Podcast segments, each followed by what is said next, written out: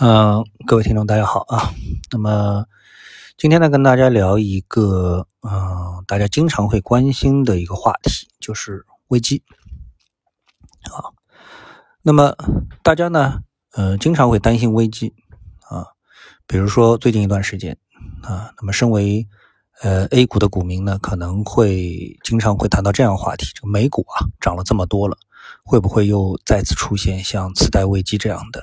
呃，美股的暴跌的危机啊，金融危机等等。那么也有很多人呢，觉得 A 股啊，这个持续上涨的逻辑啊不存在，所以呢，什么时候又会出现像二零呃一五年五幺七八的这样的一个危机啊？那最近呢，这个房价涨得非常厉害啊，特别是上海的学区房啊，涨幅是非常的惊人啊。那么呃有。朋友在群里面说啊，他在上海的某个学区房啊，一年的时间从五百多万涨到了八百万，啊，这个远远超过了大家对这个房子房价的这个上涨的一种呃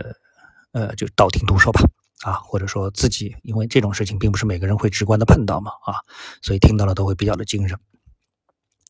那么这里呢，我今天想跟大家讲交流一下啊，我对危机的一个看法。那么什么是危机？呃，我认为啊，危机啊，就是在原来的一个相对比较平衡的资产表上面啊，突然之间出现了一笔难以承受的坏账，这个时候就出现了危机啊，或者叫财务危机。但是呢，它会表现在啊，在不同的这个单位系统。啊，这个会表现出不同的名词，比如说家庭的财务危机，啊，呃，或者是一个国家的啊，这个呃国家破产，啊，类似于次贷的这种全球性的金融危机等等，啊，那么我们来举个例子啊，就是首先大家听到了我刚才说了，呃，不管什么体系，它都会有一张自己的这个。呃，资产负债表，对吧？那么在正常情况下呢，这张资产负债表是相对比较呃正常运行、比较比较平衡的啊。比如说以一个家庭为例，呃，正常情况下啊，它会有这个固定资产，比如说房产啊。那这个房产呢，有可能没有贷款，但是有可能呢也有贷款啊。那么另外呢，这个家庭呢会有收入啊。呃，正常情况下，那么夫妻两个人或者其中有一个人啊，他会有比较稳定的这个月收入、年收入啊。如果当这些数字都是比较健康的情况下，那这个家庭的财务状况会比较平稳的运行相当长的时间啊。那么这个过程当中可能也会有压力，对不对？比如说，哎，随着这个孩子的年龄的增长啊，那么你是不是会出现特别大的一笔支出？比如说。你一开始啊，考虑上好的幼儿园和一般性的幼儿园啊，这个支出就要增加。那么如果说要买学区房，那么压力又增加。但这些呢，都是可以计划的啊。那么什么是不可计划的呢？哎，突然之间家里有一个成员生了一场大病啊，这个时候呢，需需要支付巨额的医药费。啊，这笔医药费呢是超出你的正常的目前的家务的这个家庭的财务承受能力的，那么你家庭就会面临一场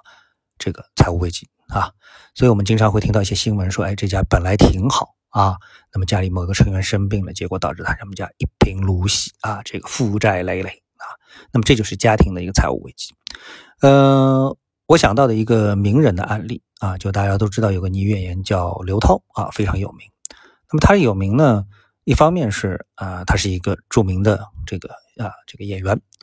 呃，另外一方面呢，最主要的可能就是她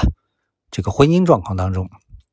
她借了一个老公，嫁了一个老公。那么她这个老公呢，那么原来呢号称可能是京城四少啊，是一个非常有钱的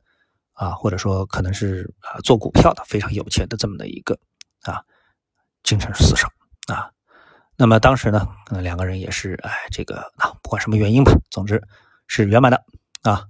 那么当他们结婚了，两个孩子生好之后呢，哎，突然她老公做股票破产了啊。呃，至于细节我们不清楚。总之，哎，这个欠了很多钱也破产了。原来呢，这个刘涛呢，他已经是退出江湖了，不演戏了。这时候呢，哎，老公这个财务破产，没办法，又有两个孩子要养，对吧？那么只能重出江湖，重新接戏，重新呢这个赚钱啊。那么你看，这个就是一个家庭的财务危机啊。那么原来呢，我们说啊，这个经常会是这样一个情况，就是说家庭当中的某一个人认为我们家庭的这个财务状况目前是合理的啊，健康的，比如说有多少存款啊，等等等等之类的。哎，突然之间发现家里有一笔坏账啊，所以像刘涛这个呢，就是突然之间发现，哎，她老公啊，由原来的几亿，可能几十亿的资产，突然之间不仅是归零了，还出现了负值啊，这个对于家庭来说呢，这就是一个啊财务危机啊。那后来呢？这个又有一个新的插曲啊，就是像那个，嗯，啊，我们说这个让梦想窒息吧，啊，乐视网啊，这个老板，那么也从啊这个刘涛这里得到了五千万人民币的这个投资，结果呢，乐视网退市了，等等之类的，那么刘涛这五千万又输掉了啊。那么就在前段时间，就听说呢，这个刘涛的老公啊，输掉了十二个亿，在这个比特币上啊，数字货币上。啊，所以呢，这种突如其来的、突然之间的家庭财富的蒸发，那么也就是家庭财务危机啊，就是危机的这个产生。那么，呃，有一个大家更加关心的话题，也就是说，哎，那么除了家庭财务危机，那么我们说的金融危机是怎么产生的呢？啊，我们来看，比如说二零一五年的这个呃中国的股票啊暴跌，这也是一场股票的一个危机。那么这个危机是怎么产生的呢？就是原来啊，整个市场呢，它已经运用它的一个游戏规则。那么原来呢，根据这个游戏规则啊，啊，已经稳定了。呃，就是什么呢？就是从原来的嗯这个市场啊，没有什么杠杆，然后呢，经过了各方面的努力呢，使得我们的整个的 A 股市场啊，成为了一个带杠杆的市场啊，也就是融资融券，并且呢，出现了很多的配资公司啊。那么，于是呢，整个的市场呢，它的一个杠杆率是大大的提升啊。如果继续按这个轨迹运行下去的话呢，其实市场也是比较稳定的啊。就是说，呃，大家都承认啊，这个杠杆是合理的。其实像这个美国股市啊，啊，大家都知道我是这个做美股啊。那么美国股市呢，它基本上是自带起码四倍杠杆啊。也就是说，如果你去开一个美国户的话，特别是开在这个盈透证券的话，那你就会发现你的账户上，你的购买力是你实际的这个现金的四倍。啊，你就等于是带了四倍的杠杆，用不用是另外一回事情啊。就是你存一百万，那么你可以买四百万的股票，但是是不是你一定要买四百万的股票，决定权在你手里啊。那么这个呢，游戏规则它不会轻易改变，不是说今天允许大家加四倍，明天突然说啊，我们的这个美股啊现在风险非常大啊，证监会出来之后出来说啊，必须得把杠杆加到两倍，好，那么大家稀里哗啦开始平仓的美股暴跌，对吧？那这其实是由于游戏规则的改变导致的危机。那么。它实际体现就是为什么游戏规则一改变之后就会出现大幅的这个下跌呢？是因为这个市场本来大家在用四百万，尽管是借了三百万，用本金一百万的炒，但是你现在要让它的杠杆降回到一比一，那么这个市场凭空的就拿走了两百万啊，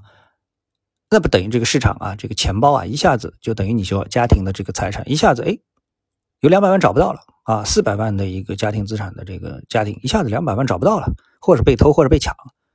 啊，这不就是出现了财务危机了吗？对不对？所以呢，这个证券市场当时五幺七八，我们回过头来看，其实有这一方面的啊原因。那么这个原因推及到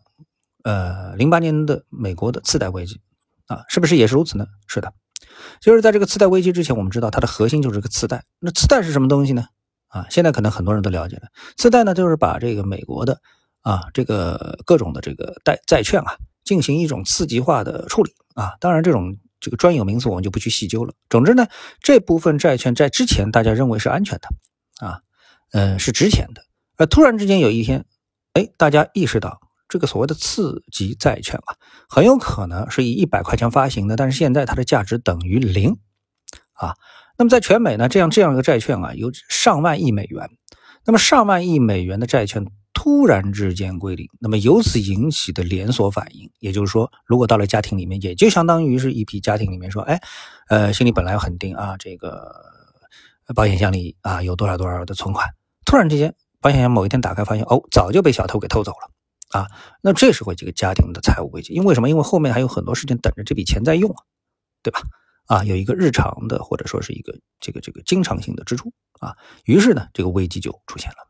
所以呢，我总结各种危机啊，其实就是原来的一个健康的资产负债表，突然之间大家发现里面哎少了一笔钱啊，这笔钱不管是什么原因产生的，少了这笔钱，于是呢危机就产生了啊。那么现在我们再来看，不管是 A 股还是美股，短期内啊会不会出现这种？我们都认为那笔钱在那里，但实际上那笔钱已经不见了的这么的一个现象呢？可能性呢？啊，我觉得似乎推导不出，啊，推导不出，啊，不管是美国的这个资产，还是 A 股里面啊，我们发了大量的开放式基金在购买我们的所谓的核心资产等等这些模式，这些模式你都可以去诟病，但是它似乎很难推导出啊，有那么一笔钱突然之间不见了的这么一个。情况，嗯，我们再举一个例子，就是以前的长期资本公司啊，长期资本公司，当时长期资本公司的一个破产啊，一个倒闭危机，也是美国金融市场上面非常剧烈动荡的一个事件。那么它的原因是什么呢？就是他们买的其中的有一笔啊，直接的触发因素就是他们买了一笔啊俄罗斯债券国债，然后呢？俄罗斯方面呢，因为自己的经营不善，就是俄罗斯国家经营不善，然后呢就宣布啊，这批债券我们不还了，赖账了。于是呢，在长期资本公司所持有的这么一系列的股票、债券资产上面呢，就出现了一个多米诺骨牌式的流动性的危机啊。我只能说大致是这么一个情况啊，细节我们就说了。那么也就是说，它原来因为对于这个长期资本公司来说呢，它整体的交易也带了非常大的杠杆，所以在这种大的杠杆情况下面，资产是不能缺少。甚至于是几个百分点的，因为加了杠杆之后啊，一个百分点可能就是五个百分点、十个百分点。如果加了十倍杠杆的话啊，所以绝对数字可能俄罗斯债券这一部分并不是很多，但是加了几倍杠杆之后啊，这一部分东西直接消失的话，那么对于它的总资产来说的话，它消失的比例就相当可怕了。于是呢，导致这家公司的这个破产倒闭。而在清算这家公司的时候呢，由于它持有了美国。股票市场上面的，或者是全球资本市场上面大量的这个资产，那必须通过这个资产的平仓连续的去补动，于是呢就导致了一个这个多米诺骨牌效应，从而导致了全球性的一个一次的这个这个小型的啊，或者当时可能是中小型的金融危机啊，危机就这么来的。所以呢，我总结就是，危机来自于一笔你原来以为这笔钱在那的，这实际上突然发现这笔钱不见了，导致的危机啊。呃，这个呢，我就跟大家呢这个分享一下啊，呃，我认为的什么是危机啊？谢谢啊，我们下次节目时间再见。